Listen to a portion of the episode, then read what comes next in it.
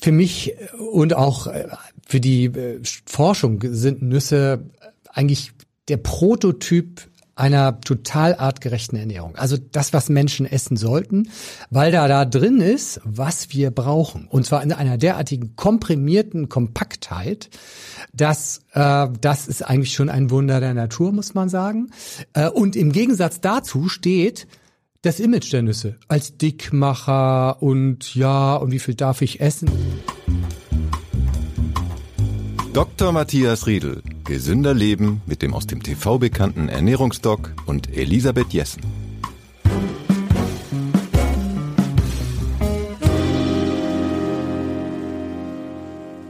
Ich habe uns heute was mitgebracht und das verrät nämlich auch gleich, um welches Thema es heute geht, nämlich um Nüsse. Genau. Ja, genau. Man hört sie. Haselnüsse, Erdnüsse, Walnüsse, Mandeln, ganz viel zum selber knacken.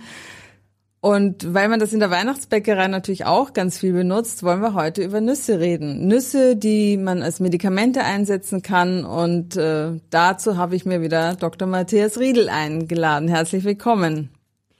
Moin, ja, reden wir über Nüsse, ne? Ich bin Elisabeth Jessen und ja, wir steigen gleich mal ein. Herr Riedel, wir haben da alles Mögliche mitgebracht. Wir werden im Einzelnen über alle diese Nüsse und alle, die ich in der Eile jetzt nicht zu kaufen gekriegt habe, sprechen. Aber erstmal so ganz grundsätzlich, was macht Nüsse eigentlich gesund? Für mich und auch äh, für die äh, Forschung sind Nüsse eigentlich der Prototyp einer total artgerechten Ernährung. Also das, was Menschen essen sollten, weil da da drin ist, was wir brauchen. Und zwar in einer derartigen komprimierten Kompaktheit, dass äh, das ist eigentlich schon ein Wunder der Natur, muss man sagen. Äh, und im Gegensatz dazu steht, das Image der Nüsse als Dickmacher und ja, und wie viel darf ich essen? Darüber wollen wir ja heute mal reden. Und die Frage war ja, warum sind das so tolle Lebensmittel? Warum? Weil sie pflanzliches Eiweiß enthalten, also um 20, manchmal sogar 30 Prozent Eiweiß. Das muss man sich mal äh, klar machen. Fleisch enthält auch um 20, ein bisschen mehr, Fisch ein bisschen weniger. Das ist wahnsinnig viel für, für so ein, so ist ein kleines Kraftpaket an Eiweiß. Und wir dürfen nicht vergessen, dass Eiweiß für uns Lebewesen, für alle Lebewesen, äh, tatsächlich das Hauptziel ist, wir müssen unseren Eiweißbedarf am Tag decken, sonst verlieren wir unsere Muskulatur. So, das ist also das menschliche Ziel. Dann haben wir gesunde. Wunderschön verpackt sind sie außerdem ja. auch, jetzt wo wir sie hier mal so in der Schale sehen. Genau, hier die Haselnuss, wunderschön mhm. verpackt, äh, äh, in einem frische Paket quasi. Mhm. Die sind dann ja auch immer noch viel frischer. Und dann haben wir die gesunden Fette, ne?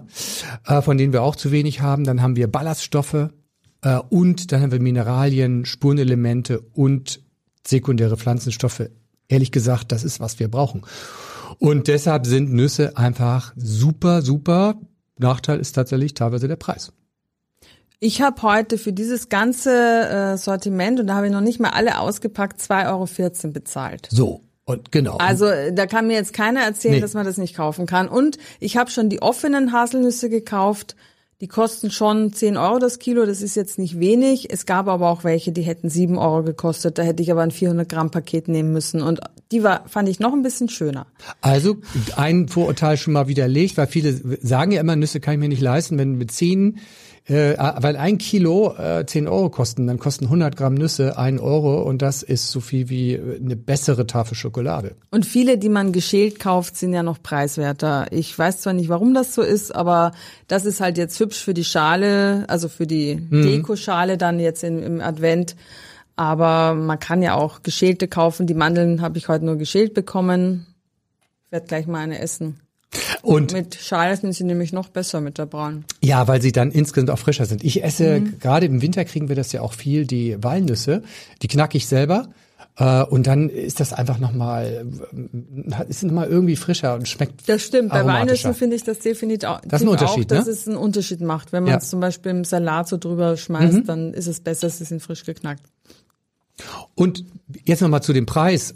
Also ein Euro für 100 Gramm und 100 Gramm Nüsse liegen ungefähr bei na 20 bis 25 Gramm Eiweiß. Und 100 Gramm Nüsse sind eine komplette Mahlzeit. Wenn man also, wenn man es jetzt mal so rechnet, eine komplette Mahlzeit für einen Euro. Ja, äh, so. Äh, und Hier ist noch so eine halbe, die esse ich jetzt auch noch mal. Genau, ich die guck Mandel. mich auch noch an. Ich würde ja gerne mal so die, die Königsnüsse sozusagen. Die Königsklasse unter den Nüssen. Welche sind das? ja, Und äh, wie steht's denn so mit dem Gesundheitsfaktor derer aus, die wir hier liegen haben? Aber Sie haben uns ja auch noch eine Liste mitgebracht, Genau. wo Sie uns die Vorzüge der einzelnen Nüsse mal näher bringen wollen. Genau, ich habe mir da mal nochmal die Mühe gemacht, weil wir, wir sprechen zwar immer so von, von den, den, den wirklich den, den Kaisernüssen, den Königsnüssen, als den Walnüssen, den Mandeln äh, und den Pistazien, so als, als die drei wirklichen äh, Blockbuster, was Gesundheit angeht. Aber dabei darf man nicht vergessen, dass es keine ungesunde Nuss gibt auf der einen Seite.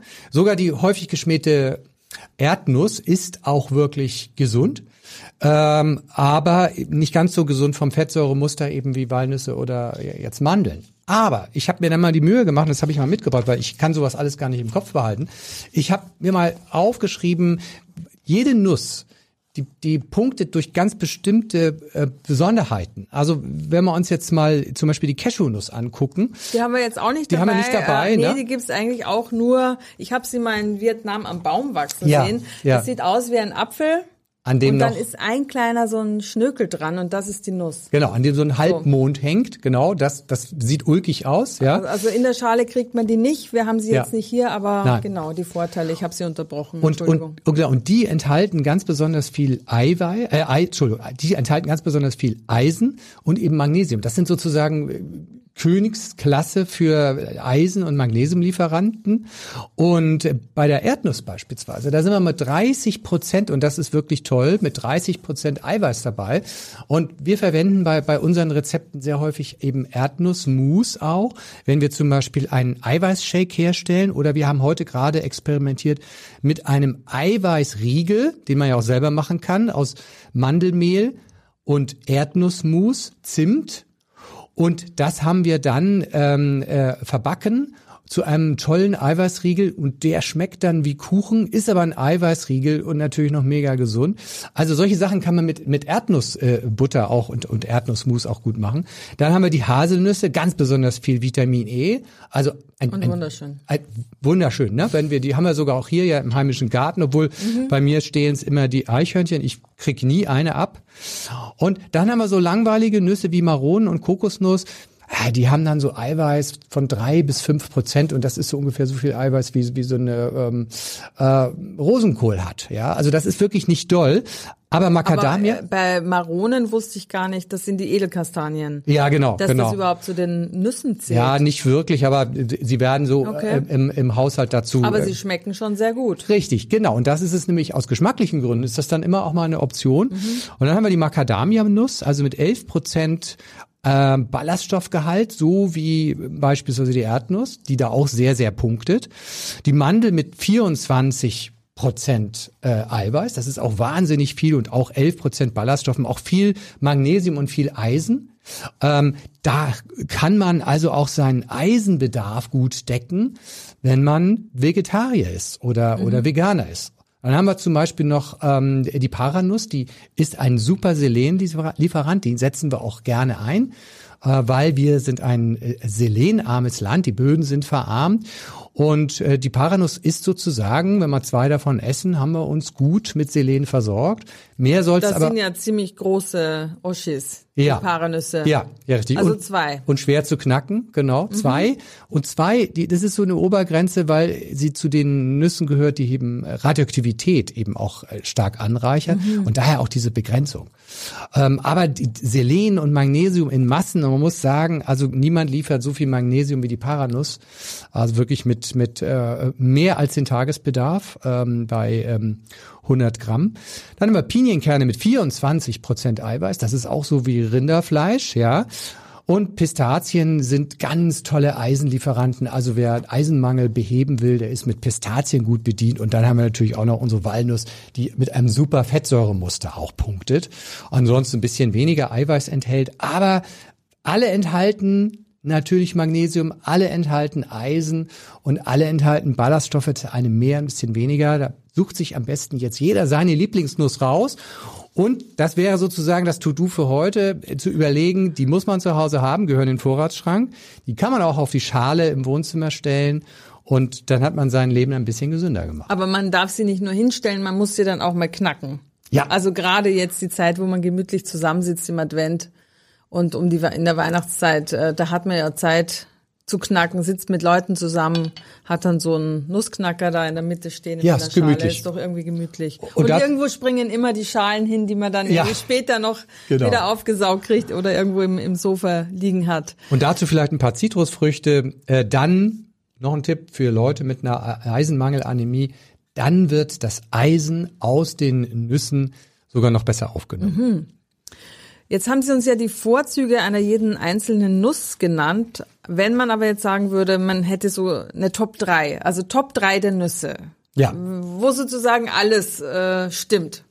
Was würden Sie da sagen? Wie würden Sie es sortieren? Also da würde ich schon sagen, da gehört einfach die äh, Pistazie dazu, die Mandel und die Walnuss. Das sind schon ähm, äh, vom Muster her ganz hervorragende Nüsse und äh, ausgewogen. Und äh, wenn man auf Nummer sicher gehen will, dann isst man ab und zu mal die und mal die. Dann hat man immer genug dabei. Auf alle Fälle Eiweiß, Ballaststoffe, Mineralien mit dabei und da fällt mir noch ein, mal Magnesium. Ich habe jetzt häufig Magnesium erwähnt. Ne? Magnesium äh, ist für Deutschland tatsächlich auch äh, in der Mangelversorgung. Das heißt, äh, 60 Prozent der Teenager haben einen Magnesiummangel und 30 Prozent der Erwachsenen. Äh, Und das liegt eben einfach daran, wo ist Magnesium drin? Ja, in Nüssen und in Samen, in Kernen. Und davon essen wir zu wenig. Und Magnesium ist eben total wichtig für, für ganz viele äh, Vorgänge bei uns. Zum Beispiel ähm, wissen wir, dass wenn wir mehr Magnesium zu uns nehmen in Lebensmitteln, dann bedeutet das für Migräniker, dass sie weniger Anfälle haben können. Wir sind noch nicht so weit zu sagen, Migräne ist zum Teil auch durch einen Magnesiummangel bedingt, aber es geht ein bisschen in die Richtung. Dann haben wir noch eine Förderung des Immunsystems. Magnesium fördert auch die Insulinwirkung, das ist für Diabetiker ganz toll. Und äh, auch für die Gedächtnisleistung ist das wichtig. Und da ist die Forschung noch ein bisschen dran möglicherweise auch eine schlafanstoßende Wirkung, aber das ist noch nicht so ganz deutlich. Aber auf alle Fälle Magnesium ist in ganz vielen Stoffwechselvorgängen vorhanden und es ist nicht gut, wenn 60 Prozent der Teenager einen Mangel haben und ähm, äh, ein Drittel der Erwachsenen. Ja, und ein besonderer Effekt von Magnesium ist auch, dass der Hippocampus, das ist ein Zentrum im Gehirn, das für Erinnerung zuständig ist, aber auch für Empathie. Ja, also wir erinnern uns mit dem Hippocampus an Dinge, an Gerüche, an Gefühle. Das ist unser Handeln und die Erinnerung werden miteinander verknüpft. Aber da sitzt auch die Empathie. Und wir wissen, dass bei einem Magnesiummangel das Zentrum, dieses Zentrum der Empathie kleiner ist. Der Hippocampus ist da kleiner. Und wenn man mehr Magnesium zu sich nimmt, wird der größer. Ja, auch gesunde Fette fördern das Wachstum des Hippocampus. Und das macht uns empathischer. Also das ist auch nochmal ein super äh, Nebeneffekt, den können wir in unserer Gesellschaft wirklich gut gebrauchen. Und ähm, äh, deshalb ist schon Magnesium auch eben total wichtig. Ja? Also Leute, lasst uns Nüsse essen. Wir Ja. können das wirklich alle gebrauchen, ein bisschen freundlicher miteinander zu sein. Auf. Wir sollten jetzt eigentlich knacken. Nein, Ja, wir müssen reden. Ja. Aber einmal noch zur Mandel zurück. Ich habe heu heute hier das Modell mit Schale. Ja. Ich finde, dass es einen besonders guten Geschmack gibt. Ich weiß aber nicht, ob die Schale irgendeinen gesundheitlichen Vorzug hat. Oder ist es egal? Ja, es hält die, äh, die Nuss frisch. Das ist sozusagen ihre, ihre natürliche äh, Hülle gegen Ja. Umwelteinflüsse. Und das führt eben auch dann zu der Frage, wie sollte ich denn Nüsse aufbewahren? Natürlich sind sie in der Schale gut geschützt gegen Licht. Omega-3-Fettsäuren hassen Licht. Die werden dadurch schlechter und ranziger. Die Nuss hält sich länger. Nüsse sollten kühl und dunkel aufbewahrt werden. Und sie werden eben nach ein paar Monaten auch ranzig. Das heißt, äh, auch wenn sie noch irgendwie aussehen wie eine Nuss, man merkt das, sie werden ranzig, die können auch schimmeln.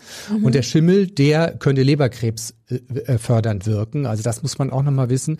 Und je mehr ich eine Nuss vorher schon verarbeite, gehe bis hin zum Nussmehl beispielsweise, das ich ja kaufen kann, desto größer die Wahrscheinlichkeit der mikrobiellen Verunreinigung, das heißt des Schimmelpilzbefalls. Das heißt, am besten ist, wir machen uns das Nussmehl selber, wenn es denn geht, und zerhacken backen die Nüsse selber. Also je frischer ich sie kaufe und also doch in Schale kaufen um, und selber. Das wäre das Beste, ja. aber wer Zeit sparen will, kann dann schon geschälte nehmen. Aber äh, schon gemahlene Nüsse, die halten sich natürlich nicht so lange. Aber hat denn diese Schale jetzt zum Beispiel bei der Walnuss, die Haselnüsse haben ja auch so eine braune Schale, so ein bisschen, hat die einen gesundheitlichen Mehrwert? Oder kann ich das genauso jetzt in heißes Wasser also köcheln und dann kann man die ja so rausflutschen, dann geht die ja ab. Ja, einer, einmal hat natürlich diese Hülle, nicht? diese kleine Hülle, ähm, äh, die um die Mandel jetzt hier drum ist, die hat, ähm, enthält Ballaststoffe und wir schmecken sie ja mit. Mhm. Man, deshalb, wir merken ja auch, so eine, so eine geschälte Mandel schmeckt ja ganz anders als, tatsächlich das komplette. St ja. Genau, genau. Und, und dieser, dieser Geschmacksmoment, ich würde sie immer mit kleiner Hülle essen. Mhm. Ähm, das ist äh, im Zweifel immer gesünder. Ja, herzlichen Dank. Wo wir gerade jetzt bei Weihnachten schon waren und Weihnachtsbäckerei, eigentlich gibt's ja kaum Weihnachtsbäckerei ohne Nüsse. Jetzt weiß ich, dass Sie der Bäckerei und dem Süßen ja äh, kritisch gegenüberstehen. Macht denn, wenn ich da viele Nüsse drin habe, dass die Bäckerei gesünder? Unbedingt, unbedingt. Also mir ist die, die herkömmliche Bäckerei, auch Weihnachtsbäckerei, häufig zu süß. Mhm. Äh, deshalb esse ich nicht gern Kuchen, es sei denn, der ist selber gemacht. Und was ich gerne mag, sind halt Kuchen mit Gemüsebeigabe ähm, oder auch mal mit Fruchtbeigabe, ähm, zum Beispiel ähm, Datteln oder auch Bananen. Das eignet sich ganz super. Bananenkuchen finde ich eine super Sache. Ähm, und die die Nüsse natürlich. Je mehr mhm. Nüsse und wenn ich Nussmehl nehme statt normalem Mehl, dann wird das äh, zu einem Premiumkuchen. Und wie ich vorhin schon sagte, unser äh, unser kleines äh, Eiweißpaket, diese diese Eiweißriegel, den wir heute äh, getestet haben, äh, die Kollegin kam mit dem Eiweißriegel an und war angerichtet wie ein kleiner Kuchen.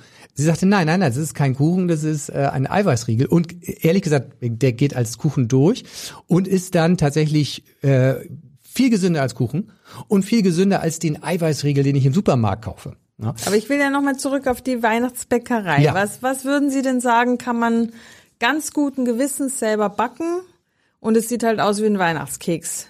Ihr Riegel in allen Ehren, aber mhm. wenn es ein bisschen weihnachtlicher sein soll. Also Nüsse drauf oder oder Nusssplitter drauf. Mhm. Äh, man kann und dazu würde ich raten, äh, den Teig ein bisschen austauschen mit, mit Mandelmehl. Das empfehle ich. Und äh, da, merkt man auch, äh, man kann dann auch noch ein bisschen äh, äh, Mandelmus dazu nehmen äh, oder Erdnussmus, je nachdem, welche Richtung man dem geben will. Und äh, na gut, dann kommen natürlich echte äh, Gewürze dazu, wie Zimt, äh, Weihnachtsgewürze. Und wenn man das dann selber macht, dann kann man ja auch den Zuckergehalt selber regulieren und damit wird das dann tatsächlich ein, ein Edelkeks oder, oder ein Edelkuchen. Und der hat dann natürlich mit dem ungesunden Image von ja, käuflichem Kuchen nichts mehr zu tun. Das ist tatsächlich dann sogar Ernährung. Jetzt kennen wir ja alle Nüsse in gerösteter und gesalzener Form. Die Supermarktregale sind voll davon. Was halten Sie denn davon? Also naturbelassene Nuss versus gesalzen und geröstet. Ja, also ähm, gute Fette die vertragen sich mit der hohen Temperaturen nicht so gut. Mhm. Das heißt, wenn man röstet, also entweder aufs Rösten verzichten oder nur ganz bisschen, schon, also wenn sie leicht braun werden, ist das eigentlich schon an der Grenze. Also wer es nicht unbedingt braucht, nicht rösten. Und äh, dann natürlich salzen, gesalzene Nüsse, ja, die reduzieren natürlich den Gesundheitsgehalt dabei wieder erheblich, weil Salz für unsere Darmflora nicht gut ist, für die Nierenfunktion nicht gut ist, auch sogar für die Knochengesundheit nicht. Und deshalb äh, macht auch Bluthochdruck, verschlechtert sogar auch für Menschen, die keinen Bluthochdruck haben, das Risiko für Herz-Kreislauf-Erkrankungen. Das heißt also, Salz ist, muss man sich immer überlegen, muss das jetzt sein? Wenn es denn mal sein muss und ich mich sonst salzarm ernähre, ist es okay. Aber ich, äh, also ich habe immer kein gutes Gefühl dabei. Ich esse manchmal auch Salznüsse äh, oder Dinge, die viel zu viel Salz enthalten. Ich weiß das dann. Ist mal so, ja. Aber das darf tatsächlich nicht jeden Tag sein. Mhm. Und ganz schlimm wird's natürlich dann, wenn ich diese also was ich ganz schlimm finde, ist tatsächlich diese gebrannten Mandeln, die man jetzt auf, die man auf den Weihnachtsmärkten immer kaufen kann, wo die Zuckerkruste so dick ist. Wenn ich sowas mal kaufe, ganz enttäuscht, weil die Zuckerkruste gefühlt so dick immer, wie die Nuss selber. Ja, so so, mhm. so viel immer mehr und dann fange ich an diese diese diese diese gebrannten Mandeln zu knacken, also sie von dem von dem Zuckerguss zu, zu befreien, ja, weil weil es braucht wirklich nur ganz wenig und deshalb würde ich sagen, Leute, macht das selber. Mhm. Also das ähm, das ist eigentlich Wahnsinn. Das verdirbt die Nüsse tatsächlich. Und wenn man das jetzt selber machen wollte, macht man das damit so ein bisschen Zucker und macht es in der Pfanne karamellisiert, ja, dass es einfach nur so ein Hauch kriegt genau, genau, und nicht, genau. nicht so eine Ja, genau. Da hat man richtig ein, ein ganz kleiner Mini-Hauch und Zimt dazu. Ich bin mhm. mir auch nicht sicher, ob die gebrannten Mandeln hier alle mit echtem Zimt sind, weil Zimt ist auch nicht ganz billig, mhm. oder ob man Zimtaroma reinmacht. Mhm. Ja, und davon gehe ich einfach mal aus, weil alles was was bezahlbar ist, ist häufig auch mit Aromen gemacht. Und ob ich jetzt mhm. hier 10 Euro ausgebe für ein Paket Zimt oder ich gebe 20 Cent aus für Zimtaroma. Das macht sich dann schon in der Kasse bemerkbar. Das ist wohl wahr, ja. Na? Und in unserer Gesundheit natürlich auch, weil Zimt mhm. wiederum hat eine günstige Auswirkung auf unsere Entzündlichkeit im Körper und auch vielleicht die Blutzuckerwerte sogar. Kann man denn sagen, dass es äh, bestimmte Gesundheitsprobleme oder Krankheiten gibt, wo Nüsse sich besonders günstig auswirken? Ja, ja, ja. Also Vorhin habe ich ja gesagt, Nüsse sind so ein Paradebeispiel für ein Gesamtpaket von, wo alles drin ist, was wir, was ich von der artgerechten Ernährung wünsche. Mhm. Ja, also pflanzlich betont, viel pflanzliches Eiweiß und Ballaststoffe, wovon wir alle einen Mangel haben und gesunde Fette, wovon wir alle einen Mangel haben. Also es, es füllt unheimlich viele Lücken und dann nochmal die Magnesiumgeschichte, mhm. ja, die, die ähm, äh, auch total wichtig ist, weil wir auch da im Mangel laufen. Ne? Und es ist halt immer so, die, unsere Gesundheit wird bestimmt dann von verschiedenen Bereichen. Wenn ich denn nicht bei den guten Fetten im Mangel bin, dann bin ich auch noch bei den Ballaststoffen im Mangel, dann noch Magnesium im Mangel und überall so ein bisschen Mangel. Und da muss man mal so sagen, dann funktioniert man insgesamt ein bisschen suboptimaler. Ja, wie ich das vorhin auch gesagt habe für Magnesium und die Empathie. Ähm, aber zum Beispiel auch fällt mir jetzt gerade ein, die Knochengesundheit ist auch von Magnesium abhängig. Ja, Osteoporose vorbeugen, dabei ist es auch wichtig. Ähm, aber nochmal zurück. Ähm, und für eine ganze Reihe von Erkrankungen ist die Mandel beispielsweise, oder auch andere Nüsse, also von den hochwertigen Nüssen, geradezu eine Pille. Ja, und in der Medizin sucht man immer so, äh, auf den Kongressen wird immer darüber gesprochen, ja, wir brauchen eine Polypill, eine Pille, die gegen alles Mögliche wirkt, jetzt gegen Arterienverkalkung, Herzinfarkt und Schlaganfall. Wir haben sie, die Polypill. Die Pill, die, ein, genau, genau, hier, hier haben Sie eine Mandel in der Hand, ja. Das ist eine Polypill, liebe mhm. Kollegen, die immer äh, auf den Kongressen so beschwört. Ähm, es ist mal nicht ähm, von der Industrie hergestellt, sondern von den Bauern. Und wir wissen aus den Studien, dass der regelmäßige Konsum von 30 Gramm Mandeln beispielsweise oder auch anderen Nüssen einen Effekt hat auf die Bereiche Infarktrisiko, Krebs, ähm, Übergewicht, Blutfette und Bluthochdruck. Das sind nur ein paar Beispiele. Und wenn das keine Polypill ist, die gegen vieles wirkt, dann weiß ich auch nicht. Das ist auch wirklich durch eine sehr, sehr gute Studie belegt. Da hat man in Spanien Menschen höheren Alters mit auch Risikofaktoren wie auch im Diabetes und Arterienverkalkung einfach mit Nüssen behandelt, täglich eine Portion, das waren 210 Gramm pro Woche, ja, also nicht mal richtig viel. Und nach ein paar Jahren hatten die wirklich signifikant, also beweisend weniger Infarkte, weniger Krebs und die Risikofaktoren waren besser eingestellt. Also Wer jetzt jeden Tag eine Handvoll äh, Nüsse oder Mandeln isst oder Walnüsse, der, äh, der tut sich was Gutes. Es ist quasi ein Medikament. Also nicht immer nur Weihnachtsbäckerei essen, auch wenn da viele Nüsse drin sein können, sondern eben auch mal so eine Handvoll Nüsse. Nicht nur mal, sondern regelmäßig haben wir gelernt. Ja, es ist, es ist ein Medikament, es macht Spaß, es ernährt uns und versorgt uns mit allem, was wir brauchen. Und vier Dinge, bei denen wir sicher im Mangel sind, das ist pflanzliches Eiweiß, Ballaststoffe, gesunde Fette und eben Magnesium. Also mindestens vier Dinge. Jetzt gibt's aber ein paar arme Menschen, wahrscheinlich gar nicht so wenige, die eine Nussallergie haben. Was machen die denn?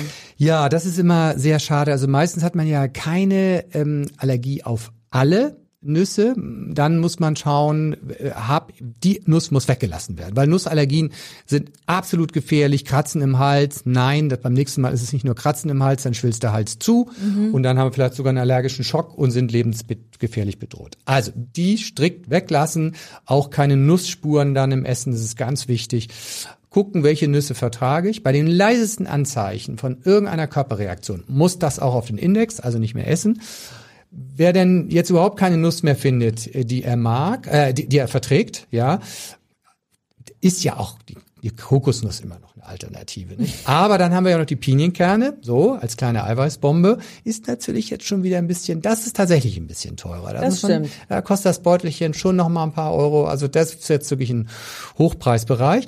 Aber Kürbiskerne, das ist was, ähm, äh, ich sag mal für, ich sag's mal so in Anführungsstrichen, für den kleinen Mann, preisgünstig und als Kern vergleichbar günstig für unsere Gesundheit äh, wie Nüsse. Und das kann sich, glaube ich, jeder leisten. Ja. Und die kann man auch schön rösten, auf den Salat streuen, wenn man das möchte. Also super. Ich mag sie auch. Und wer sie noch nicht mag, der muss sie einfach mal probieren. Da war ja die Regel, Öfter, 20 Ja. Mal mindestens, 25 Mal, glaube ich. bis man's liebt. Bis Ja, man's liebt. Genau. Ja, herzlichen Dank. Das passt einfach wunderbar in die Zeit, dieses Thema, glaube ich. Und ähm, auch darüber hinaus. Der Ernährungsmythos. Wir haben wieder einen Ernährungsmythos mitgebracht, der gar nichts mit Nüssen zu tun hat, aber sehr wohl was mit Gemüse, nämlich heutiger Ernährungsmythos, Rohkost am Abend ist nicht bekömmlich. Stimmt das oder stimmt das nicht? Ja, das hält sich so, weil äh, was, was die Menschen häufig haben wollen, sind klare, eindeutige Ansagen und das hält sich leider so nicht. Ich muss nochmal sagen. Antwort ganz klar, nein oder Schrägstrich jein, weil manch einer verträgt es, mancher nicht. Das heißt, da kommt es auf den Einzelfall an. Ausprobieren. Und äh, Rohkost ist einfach viel zu gesund, als dass man es weglässt am Abend, wenn man es trotzdem verträgt. Ich vertrag's gut, Sie? Auch. Ja. Ich esse fast jeden Abend Salat. Genau. Ich schlaf gut und ich vertrage ihn Ich gut. kenne wirklich wenig Leute, die die Rohkost nicht vertragen. Meist ist es dann sowieso die Liga, die jetzt ein Problem hat mit Paprika oder mit Zwiebeln, mit Lauchgewächsen und die die sowieso die auch nicht vertragen, die sie auch eben tagsüber nicht vertragen, aber nachts nervt's am meisten. Ne? Gut, Hülsenfrüchte, das muss man sich überlegen, aber auch da ist eine Frage der Dosis. Aber die essen wir auch nicht roh. Nee, die wir auch nicht roh, genau. Ja, herzlichen Dank. Sprechstunde beim Ernährungsdoc. Wir haben auch wieder ganz viele Fragen, die sammeln sich immer an. Ich kann schon sagen, dass wir demnächst wieder eine ganze Folge mit euren Fragen machen, damit wir endlich mal ein paar mehr beantworten können. Heute aber kommt erstmal kommen die Fragen von Ute. Ute hat uns geschrieben, äh, ich kaue sehr gern Kaugummi, darin sind Süßungsmittel. Wird damit auch die Insulinproduktion regelmäßig angeregt und, oder zerstören sie auch die und zerstören sie auch die Darmflora? Gibt es gesunde Alternativen? Also die Kaugummis enthalten eben künstliche Süßungsmittel und diese stehen eben im Verdacht, man muss schon sagen, die stehen nicht im Verdacht, wir wissen, dass sie die Darmflora verändern und zwar ins Negative hin zu einem höheren Diabetesrisiko. Das ist bei Personen zu Personen immer unterschiedlich. Aber ja, die Süßungsmittel in diesem Kaugummi sind für uns ungünstig. Das zweite ist, muss man gucken, sind da auch chemische Aromen drin? Dann würde ich davon auch nochmal abraten, genau reinschauen.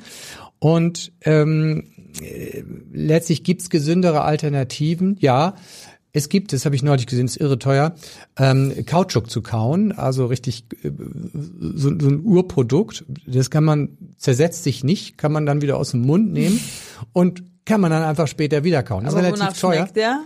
Ähm, ja, schmeckt so ein bisschen, also ein Mini nach Kaugummi, aber hat auch gar kein richtiges Aroma. Aber Also es ist eher nur, wenn man meint, man muss was kauen. ja, richtig, genau. Wenn man meint, was, was muss was kauen, aber aber Kaugummi kauen ist ja an sich auch gar nicht schlecht, weil es fördert bei uns die Speichelproduktion und der gut genau gut gegen Zahnbelag, das ist richtig gut gegen Karies, weil der Speichel spült die Zähne. Es kommt noch was anderes dazu.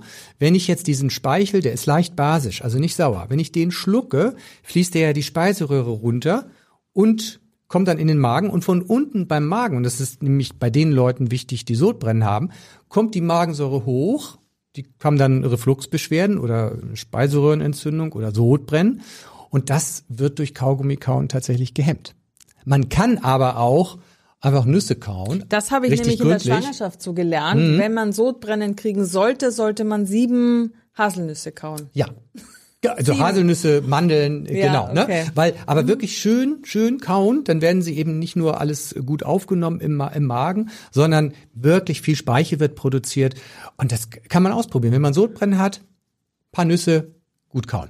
Tja, ob das jetzt Ute zufriedenstellt, das weiß Nee, ich ne? nicht, weil die wollte ja lieber, glaube ich, keine Kalorien zu sich nehmen, aber so richtig, ja, dann bleibt halt der Kautschuk, Kautschukkahn. Na gut. Ja, also Ihr- so, so Bio, Natur, Ja. vegane, aber wenn man ihn immer wieder rausnehmen kann und wieder reinnehmen kann, dann ist es auch am Ende nicht so teuer. Wird nie alle, genau. Ihre zweite Frage war, war, Beeren werden als gutes Obst bezeichnet, äh, gern auch TK-Ware. Jetzt hat eine Verbraucherzentrale vor TK-Ware gewarnt, weil dort äh, Noro- und Hepatitis A-Viren festgestellt wurden. Und äh, sie wollte wissen, können die denn auch noch dran, dran sein nach dem Einfrieren? Ja, gehen gehen ja. die nicht kaputt? Nein, nein, okay, die also überleben. richtig, die- und kann man die durch Erhitzen vernichten? Ja, die kann man durch Erhitzen vernichten. Das heißt aber erstmal TK-Ware auftauen oder einfach spülen, also waschen. Das ist wichtig. Mhm. Okay. Und, ähm, und natürlich gehen sie auch durchs Erhitzen kaputt, aber vorher waschen. Mhm. Das hilft. Trotzdem. Ja, Trotz Erhitzen, okay. Genau. Dann hat uns Nadja geschrieben, eine Frage zum Thema Intervallfasten. Sie hat in einer chinesischen Studie gelesen, ähm, dass der regelmäßige Verzicht auf das Frühstück mit einem erhöhten Risiko für Magen-Darm-Karzinome einhergehen könnte. Können Sie dazu was sagen? Ja, ich kenne kenn die Studie. Äh, Man muss sagen, äh, die Autoren sind sich da selber in der Aussage, das, das könnte. Ich meine, das könnte würde ich jetzt ganz groß und fett schreiben und dreimal unterstreichen. Die haben in dieser Studie, in der übrigens überwiegend Männer waren, äh, haben die äh, das Intervallfasten genommen, wo man abends spät gegessen hat und das Frühstück weggelassen hat. Und es macht schon einen Unterschied, und das wissen wir aber noch nicht genau, wie ich das Intervallfasten gestalte. Ob, wenn ich jetzt um 17, 18 Uhr mein Abendbrot esse und dann um 8 oder 9 frühstücke. Ob das gesünder ist, als wenn ich spät abends esse und das Frühstück weglasse. Das ist nämlich die Vermutung. Das wurde da nicht getestet. Wir wissen, dass wenn wir ein Frühstück essen, dass dann der Körper für den Tag mit allem versorgt wird, was er braucht. Ist ja auch logisch, da beginnt das Tagwerk. Und da wissen wir, ein Frühstück ist sozusagen diabetespräventiv wirksam. Und da haben die alten Leute recht, Oma und Opa, morgens wie ein Kaiser. Ja, ist fast dran. Ne? Haben Sie so. den Bettelmann? So, genau. Und abends, wenn wir dann ins Bett gehen, dann brauchen wir auch nicht mehr so viel Energie. Das belastet nur den Organismus und wir wissen, dass abends diese riesen Mahlzeiten eher Diabetes fördernd wirken und eben auch das Arterienverkalkungsrisiko steigern. So.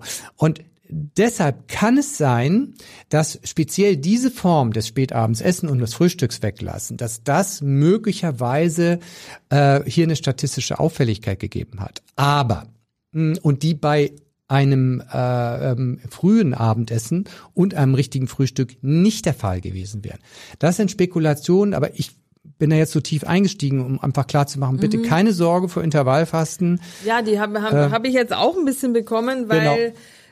Vielleicht können Sie aber noch mal sagen, was ist denn ein frühes Abendessen und was ist ein spätes Abendessen? Ein frühes Abendessen wäre so, also ein normales Abendessen, wie wir das ja auch früher als Kinder hatten. Also ich hatte das so 18 Uhr, ja. wurde zu Abend gegessen. Ein spätes Abendessen wäre was? Ja, spätes Abendessen wäre dann so 20 Uhr, 21 Uhr. Ja, was okay. tatsächlich bei mir jetzt manchmal auftaucht, weil ich einfach spät nach Hause komme.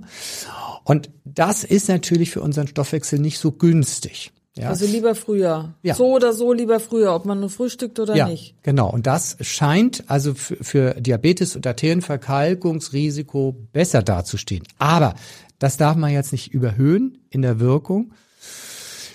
Das muss man mit Vorsicht genießen und diese chinesische Studie muss auch nochmal weiter äh, erhärtet werden. Das ist ein erster Hinweis darauf, dass die Uhrzeiten dabei auch eine Rolle spielen. Und hier wurde überwiegend getestet, spätes Abendessen und Frühstück weglassen. Und das ist möglicherweise nicht so günstig wie ein früheres Abendessen. Aber hat das nicht auch was zu tun damit, wie so da der Alltag eines Menschen ist? Ja. Also es gibt ja Menschen, die fangen halt, wenn ich um 7 Uhr anfange zu arbeiten, Mhm. dann wäre ein spätes Abend um 22, Abendessen um 22 Uhr wahrscheinlich etwas spät und nicht so günstig. Ja. Wenn ich aber erst so richtig in den Tag starte um neun oder halb zehn und der Tag sich ja nach hinten ausdehnt, dann ist natürlich ein spätes Abendessen nicht so schlimm, weil ich ja viel später ins Bett gehe. Also jetzt Essen in mich reinschaufeln und dann ab auf die Matte ist wahrscheinlich das ungünstigste. Das, ist das, das kann man aber auch nachvollziehen. Genau, das kann man nachvollziehen, weil wir natürlich so viel Essen in der Nacht nicht brauchen. Warum? Mhm. Was sollen wir denn mit dem ganzen Essen? Was soll der Körper damit machen? Mhm. Äh, als einlagern in die Leber und dann hat er all das ganze Zeug da im Blut schwimmen und sagt ja und wohin jetzt? Mhm. Nimmt mir keiner ab? Okay, mhm. einlagern, ja. Okay. Äh, und das, was wir abends gut essen können, ist halt ähm, Eiweiß Nachts wachsen die Muskeln auch, also sie werden regeneriert. Das können wir gut unterbringen in der Nacht. Dafür brauchen wir Ruhe. Was wir auch gut essen können, ist Gemüse, die ganzen äh, Ballaststoffe, sekundären Pflanzenstoffe. Das belastet uns nicht. Was uns belastet, ist ein Übermaß an äh, Kohlenhydraten, ja, weil das ist dann Zucker am Ende. Mhm. So, wohin? Ja, in die Leber, in die Muskeln und wenn die voll sind, ins Fettgewebe. Ja. Mhm. Und, und das, das dritte ist äh, halt ähm, ungesunde Fette, die können wir auch nicht gut gebrauchen. Also äh, eine gesunde, sagen wir, mäßige Abendmahlzeit ist dann besser. Und nicht zu spät. Ja. Also ja, aber, aber da ist der letzte Spruch noch nicht gefallen keine Verunsicherung, aber es zeigt einfach, diese Diskussion zeigt ja, dass wir da in dem Bereich noch ein bisschen an den Anfängen sind und auch die Studienlage über Intervallfasten ist total von A, A nach B. Äh, wir haben manchmal Studien, die sagen, Intervallfasten bringt gar nichts. Es kommt auf die Details an. Äh, und äh, manche Studien sagen, ja, für Diabetiker ist das eine super Sache. Äh, da profitierst du von. Ja. Ähm, eine andere Studie bestätigt das nicht, ja.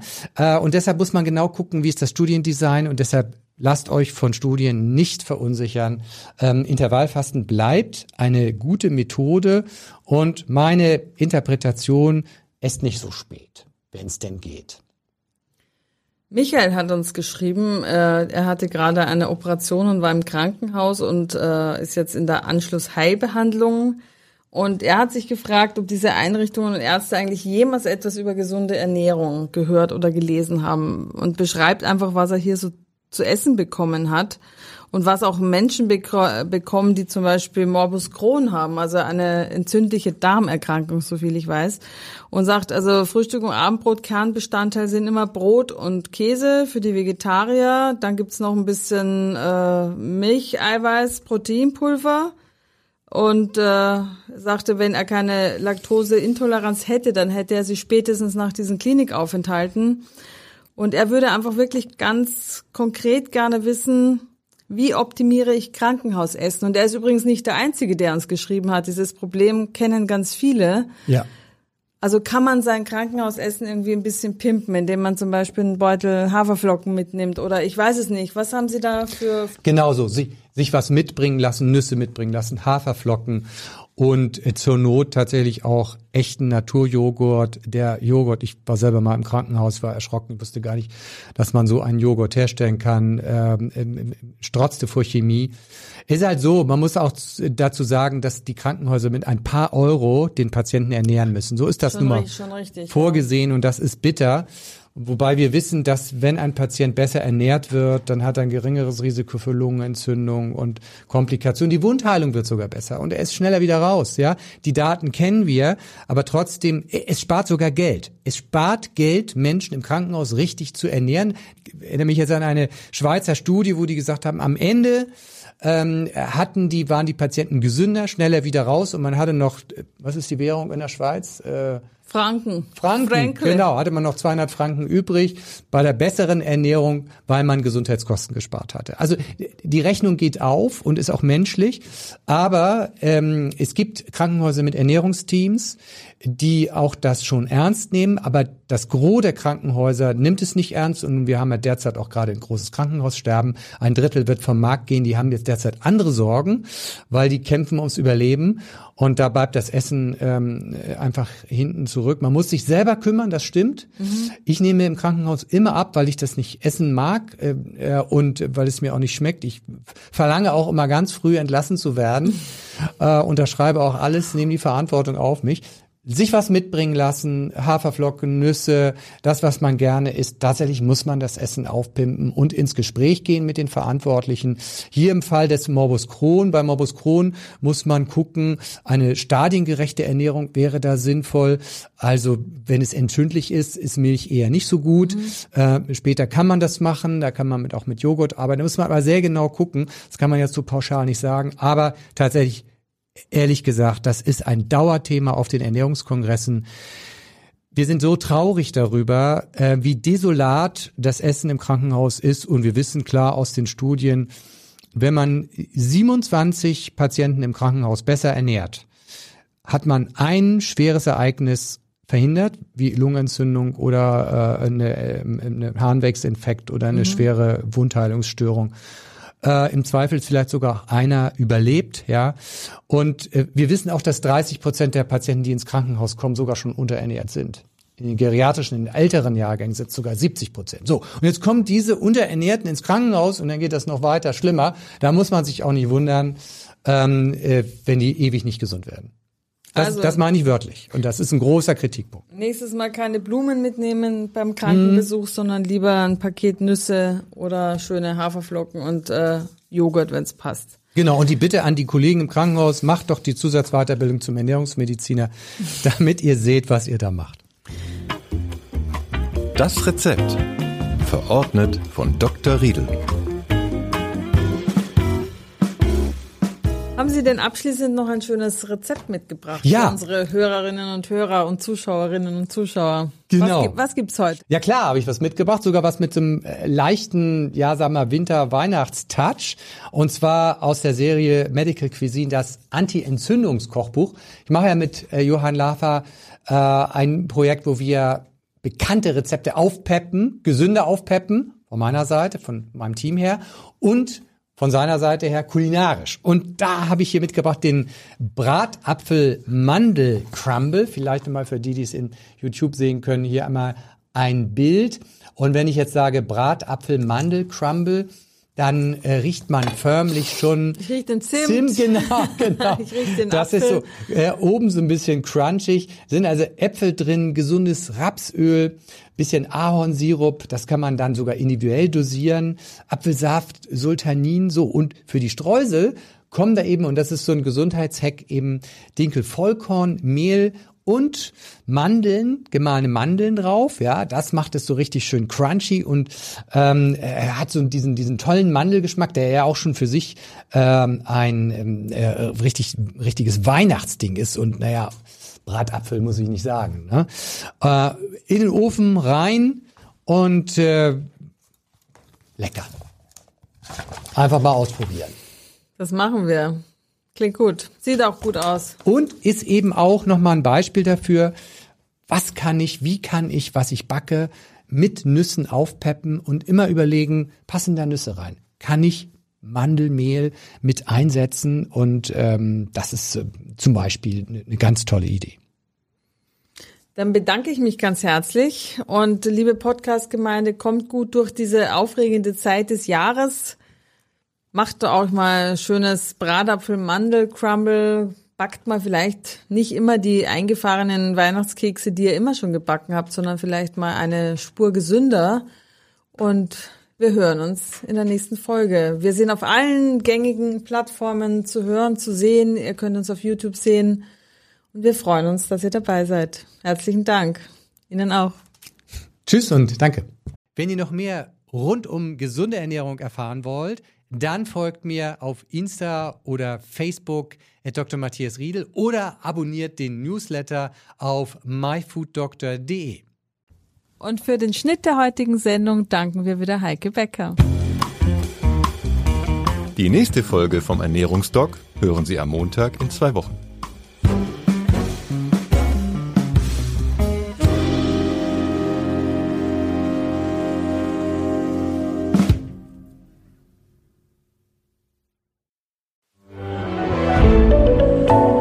Podcast von Funke.